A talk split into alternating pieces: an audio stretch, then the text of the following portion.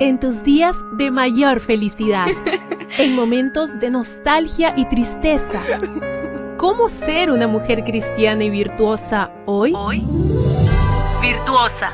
Reflexiones para mujeres como tú. Aquí comienza Virtuosa.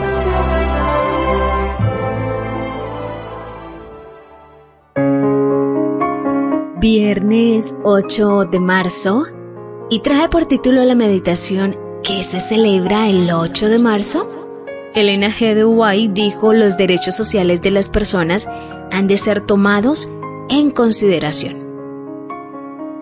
Hoy, 8 de marzo, celebro que soy ciudadana de un país que hasta el siglo XIX ninguna mujer lo fue, que puedo votar, hasta el siglo XX ninguna mujer pudo, que fui a la universidad, mi abuela no pudo por ser mujer, que compré casa pidiendo un préstamo solo a mi nombre. Hasta los 70 del pasado siglo, ninguna mujer podía. Que puedo dedicarme a lo que yo elija, si quiero elegir profesión. Que soy soltera sin que eso me condene a la pobreza. Que tengo vida más allá de las paredes de un hogar y las decisiones de un esposo.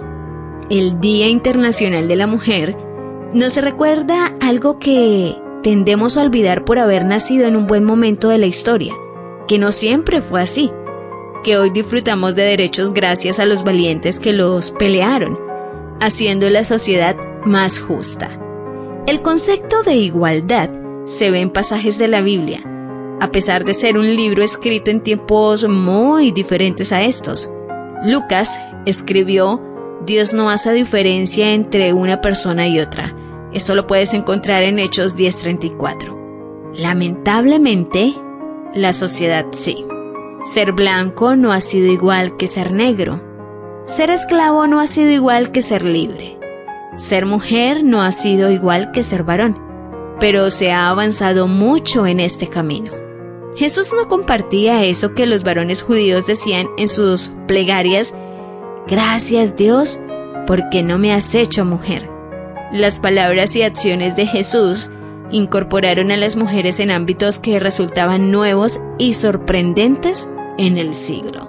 Cuando habló con la samaritana, sus discípulos se asombraron de que hablara con una mujer, porque los hombres no hablaban con mujeres fuera del hogar. En sus parábolas usaba referencias femeninas para ilustrar valores espirituales. Sentada a sus pies aprendía María. A pesar de que la enseñanza estaba vetada a las mujeres, Jesús dio a las mujeres papeles protagónicos. Él sentó bases que el cristianismo de siglos posteriores no tomó como referencia. Según Elena G. de White, en Obreros Evangélicos en la página 129 dice, Jesús exige que reconozcamos los derechos de cada ser humano.